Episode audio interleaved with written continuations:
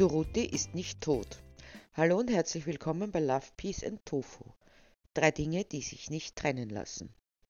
Ein Teil dessen, was uns verstehen lässt, warum wir sind, wie wir sind, urteilen, verurteilen, vorverurteilen, einteilen, beurteilen, wie wir es tun, ergibt sich aus dem Werden der Geschichte, mit all ihren Um-, aber auch Aufbrüchen.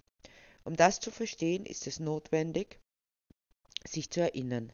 In dieser Episode geht es um einen Mann, der nur 40 Jahre alt wurde, aber nach wie vor als Beispiel für jene Menschen stehen kann, die sich für das Wohl anderer, für eine Veränderung in der Gesellschaft einsetzen.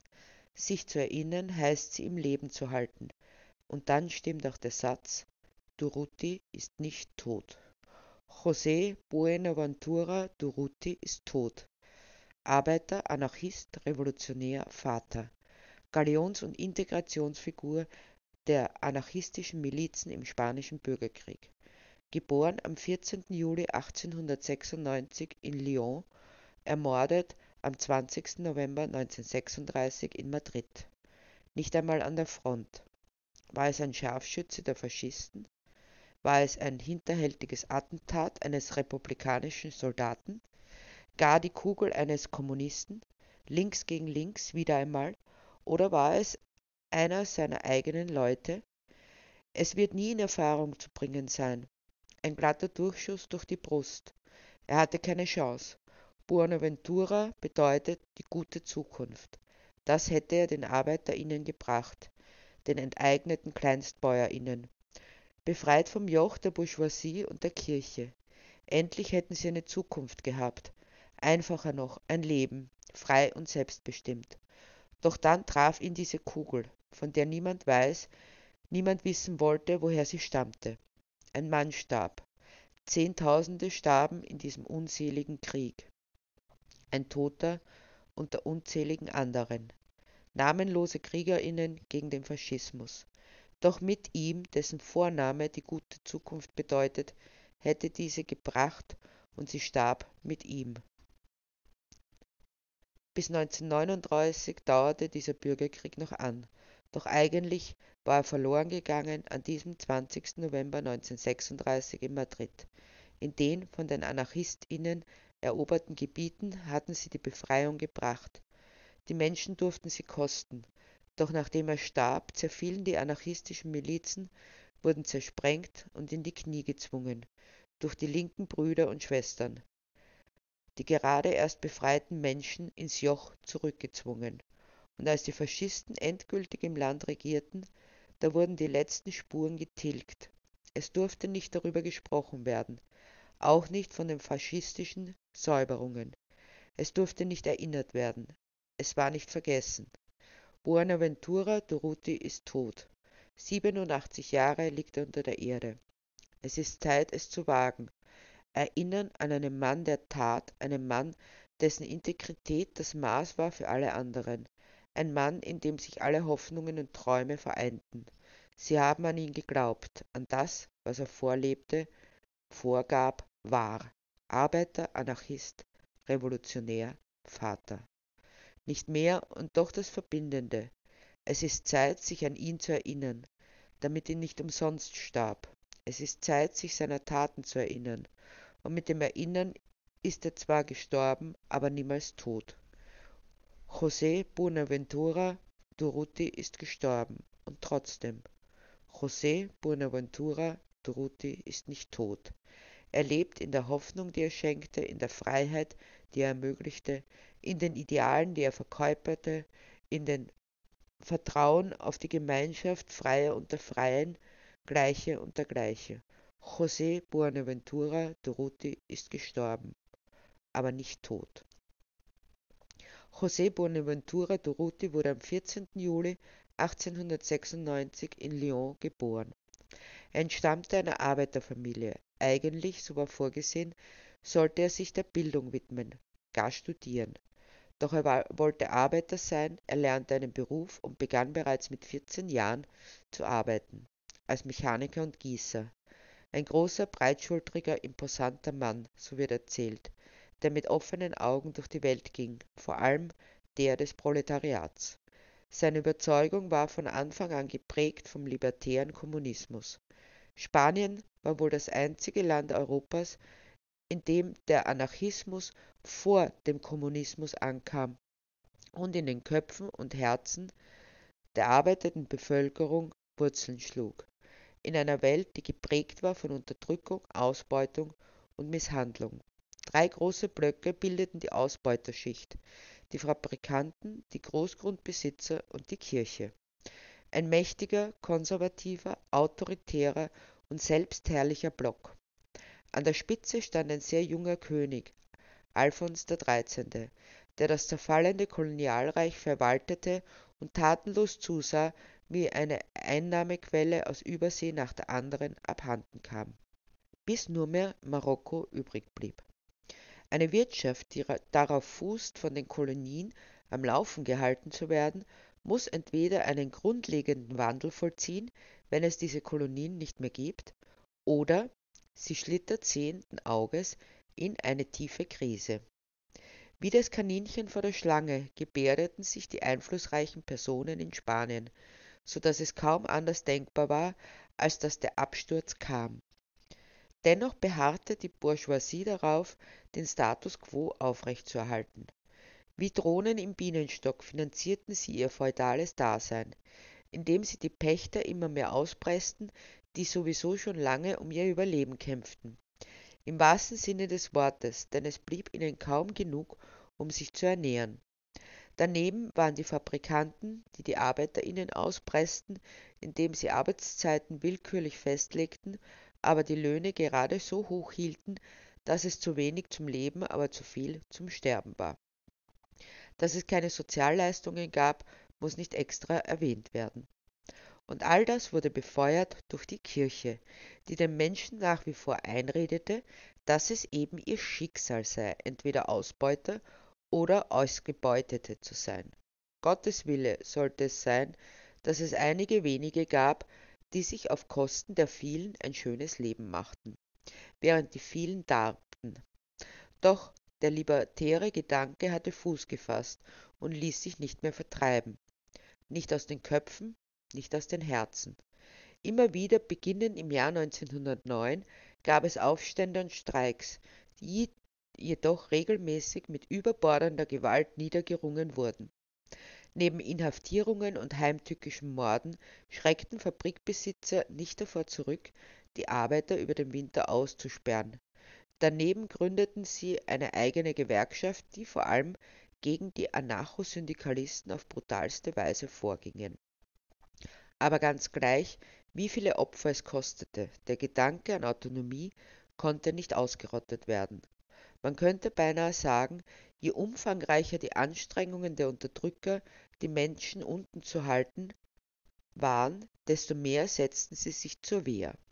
José Buenaventura Durruti sah dies. Er lebte hungernde, ausgemergelte Kinder, Frauen, die keinen anderen Ausweg als die Prostitution sahen, und Männer, die all ihre Kraft Menschen opferten, die sie nur immer noch mehr ausbluten ließen abgesegnet von einer Kirche, die diesem Pomp ebenso huldigte und keinerlei Menschlichkeit kannte.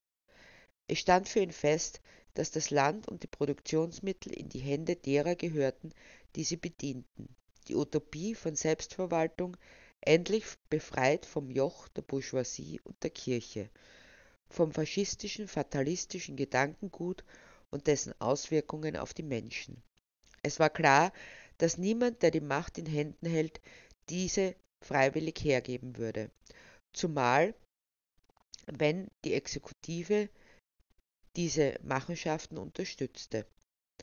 Um diesen Kampf zu finanzieren, vor allem um Waffen kaufen zu können, wurden Geldtransporte und Banken überfallen. Damals wohl noch viel leichter möglich als heutzutage. Die Spur der Überfälle zieht sich von Spanien über Frankreich nach Kuba, Mexiko und Argentinien, um dann wieder in Frankreich zu enden. Durruti und seine engsten Verbündeten lebten im Exil, abwechselnd in Freiheit und in den diversen Gefängnissen, bis das Fass zum Überlaufen gebracht wurde im Jahre 1936. Die Folge war der Spanische Bürgerkrieg. Eine sonderbare Konstellation, bei der die reaktionären bürgerlichen Kräfte der gewählten Regierung von linken Kräften unterstützt gegen den putschenden Franco und die Faschisten kämpften. Durruti kämpfte an der vordersten Front, vor allem in Katalonien. Das Land, das den Faschisten abgerungen wurde, wurde sofort den Bauern übergeben, die Fabriken den Anarchosyndikalisten in die Selbstverwaltung. Kirchen wurden niedergebrannt und das göttliche Bodenpersonal hingemetzelt. Aber kann man das tatsächlich verurteilen, nachdem eben jene Menschen im Namen Gottes im wahrsten Sinne des Wortes über Leichen gingen?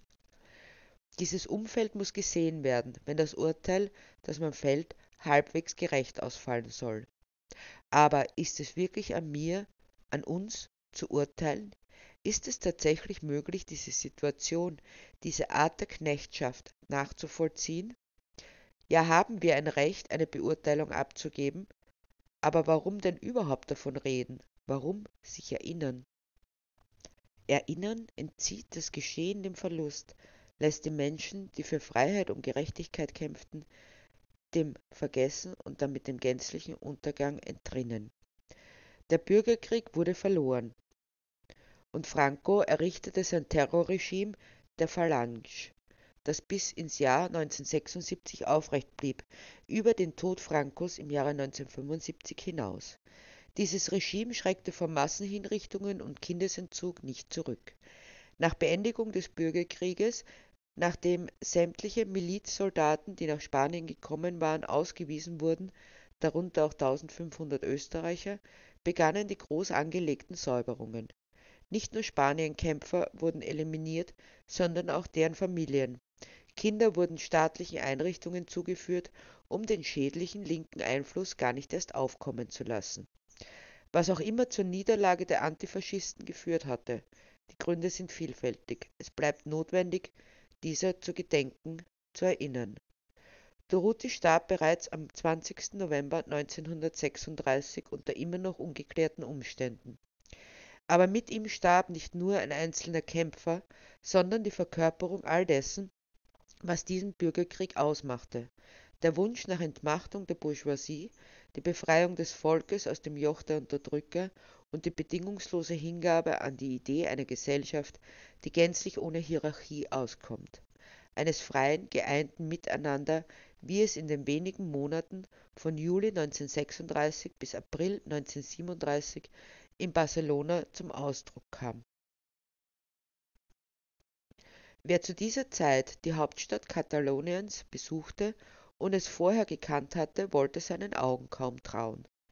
Die Menschen, egal ob Männer oder Frauen, trugen die Insignien der ArbeiterInnen. Keine nobel wirkenden Gestalten, Trinkgeld war verpönt, da es als paternalistischer Akt gesehen wurde. Die Ansprache war durchweg kollegial und auf Augenhöhe. Es war ein Befreiungsschlag der besonderen Art. Jeder Mensch wurde als gleichwertig gesehen und angesprochen. Niemand aufgrund seines Standes oder seiner Tätigkeit als höher oder niedrigwertiger erachtet. Es war die Verwirklichung einer Utopie für wenige Monate. Immerhin. Und so wie diese Art des Miteinander bei denen, die es erleben durften, die sagen konnten, ja, es ist möglich, unvergessen bleiben wird, so sollten wir Botschafter dieser neuen, besseren, aber machbaren Welt nicht aus dem Gedächtnis verlieren. Erinnern als ein bewusster Akt des Respekts vor den Menschen, die sich nicht scheuten, ihr Leben und ihr gesamtes Streben einer Aufgabe zu widmen, die nicht weniger als Erlösung bedeutete. Egal, wie viel Geld durch seine Hände floss, er hat niemals einen einzigen Peso für sich behalten. Wenn er selbst kein Geld hatte, ging er arbeiten, um seinen Lebensunterhalt zu verdienen. Wenn seine Lebensgefährtin, die Mutter seiner Tochter, arbeiten ging, war er sich nicht so gut, sich um den Haushalt und das Kind zu kümmern, zu kochen, zu putzen, die Windeln zu wechseln. In jedem Moment lebte er seine Ideale, ja war die Verkörperung dessen, was er vertrat. Eine libertäre Gesellschaft bis hinein in die Strukturen der Familie. Erinnern als eine besondere Art der Wahrnehmung, das sich öffnen für eine Zeit, die nicht mehr die unsere ist, aber in der wir so viele Komponenten finden, die man als der menschlichen Gesellschaft als inhärent gegeben gesehen werden kann. Die Neigung, Gewalt gegenüber anderen auszuüben, weil die Hierarchie es erlaubt, der Drang zur Zersplitterung, zur Abgrenzung und Separierung, die Verführung, sich gegen die anderen zu stellen, indem man sich den Herrschenden andient und meint, dass man dadurch Vorteile für sich herausschlagen kann. Ist das denn wirklich so verschieden zu dem, was wir jetzt erleben? Die Ausbeutung ist vielleicht subtiler geworden. Der neoliberale Oligarchenkapitalismus hat es erfolgreich geschafft, sich jedwede oppositionelle Regung einzuverleiben, um sie wiederum zu vermarkten.